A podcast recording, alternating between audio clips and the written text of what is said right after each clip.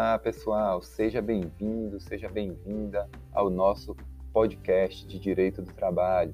A gente vai dar continuidade ao screencast, no qual falamos de empregador. Sim, o assunto da nossa aula de hoje será empregador. Outros temas se relacionam com esse, esse estudo, com esse instituto jurídico, né, estudo do empregador. A gente vai estudar, portanto, também os poderes do empregador, o grupo econômico, a sucessão de empregadores.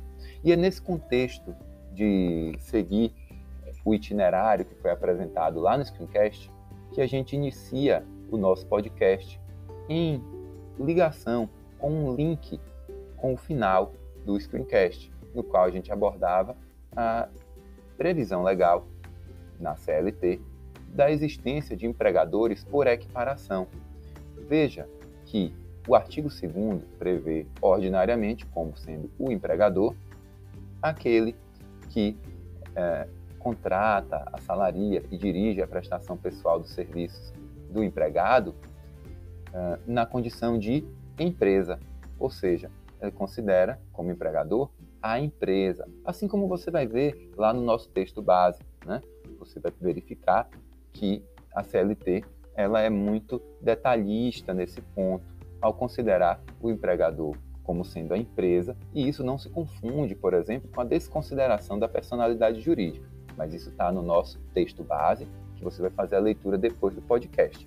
Por hora, você precisa saber que, além dos empregadores ordinariamente previstos no caput do artigo 2, a CLT também prevê empregadores por equiparação, que são os profissionais liberais, as instituições de beneficência, as associações recreativas e outras instituições sem fins lucrativos que admitam trabalhadores como empregados. Ou seja, você vai verificar que existem outros sujeitos de direito que não estão no mercado visando ao lucro e que serão considerados empregadores. Isso vai ter uma repercussão significativa nos assuntos que a gente vai estudar no decorrer da aula de hoje, porque veremos que o, o conjunto de empregadores que atue de maneira coordenada no mercado, ele pode configurar um grupo econômico, desde que a gente verifique um interesse integrado, uma efetiva comunhão de interesses, uma atuação conjunta, ou seja, a gente vai falar nas aulas vindouras, né, nessa segunda aula, nos blocos dessa aula, sobre a caracterização do grupo econômico na esfera trabalhista, que é diferente de uma caracterização de grupo econômico na esfera tributária, na esfera comercial ou até em outros ramos do conhecimento, como a administração de empresas, a contabilidade, certo? ciências contábeis. Todos esses outros ramos vão analisar cada um sob sua perspectiva. Mas a perspectiva do direito do trabalho é uma perspectiva bem mais informal. É uma perspectiva que considera apenas o modo como as empresas atuam no mercado. Não precisa nenhum registro, não precisa nenhuma documentação. Muitas vezes, no processo judicial, se caracterizará um grupo econômico por uma reportagem de jornal, por determinados documentos internos da empresa que demonstram, por exemplo, que elas estão atuando em parceria, de maneira integrada no mercado, e não um documento uh, emitido por algum órgão público ou registrado em nenhum órgão público. E aí, diante dessa circunstância, você precisa perceber que haverá consequências para a responsabilização dessas empresas pelas verbas que, serão, que sejam eventualmente devidas ao empregado que presta serviço para cada uma das empresas do grupo econômico ou até mesmo para todas elas. Sim, ele pode prestar serviço para todas ou várias empresas do mesmo grupo econômico numa mesma jornada, e a gente vai ver que isso não necessariamente caracteriza mais de um contrato de emprego. Isso pode ser feito mediante um único contrato de emprego. E aí, o que acontece? A gente tem a situação de empresas uh, que formam o grupo econômico sendo responsabilizadas pela, pelo pagamento de créditos trabalhistas de um empregado que, trabalha, muitas vezes, exclusivamente para uma outra empresa do grupo econômico. Só que um ponto importante que você não pode deixar de prestar atenção, de ter em mente, é que as empresas que compõem o grupo econômico, elas exercem atividade econômica. Portanto, a gente lembra do conceito de empregador, que é a empresa, não é verdade? Mas e os empregadores por equiparação?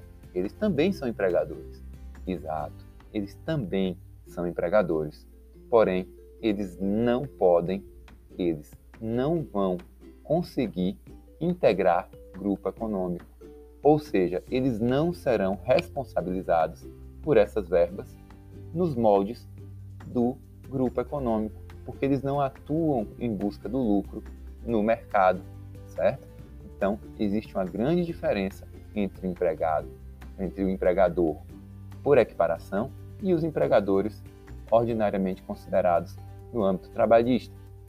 Isso vai ser reflexo não só da sua atividade econômica, mas do tratamento jurídico que é dado à atuação conjunta de várias empresas no mercado de trabalho, na economia, portanto, ok?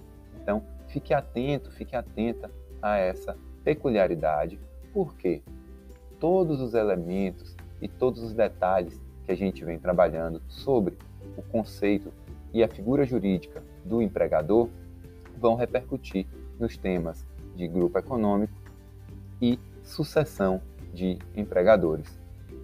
Veja, para a gente finalizar o podcast, eu preciso lhe dizer que, enquanto a, o grupo econômico se relaciona à atuação conjunta de várias empresas, ao mesmo tempo, cada uma com sua personalidade jurídica, muitas vezes cada uma com autonomia com relação à outra, uh, no âmbito do mercado econômico, da economia, né?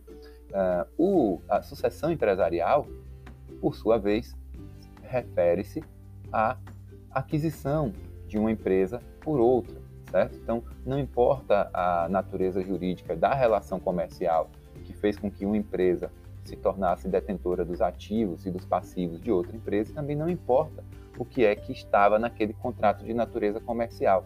Quando uma empresa toma o lugar da outra e passa a desempenhar aquela atividade econômica naquele mesmo imóvel, naquela mesma localidade, naquele mesmo uh, estabelecimento comercial, com aqueles mesmos empregados, o contrato de emprego do empregado não se rompe, ele continua. Lembra do princípio da continuidade da relação de emprego, não é?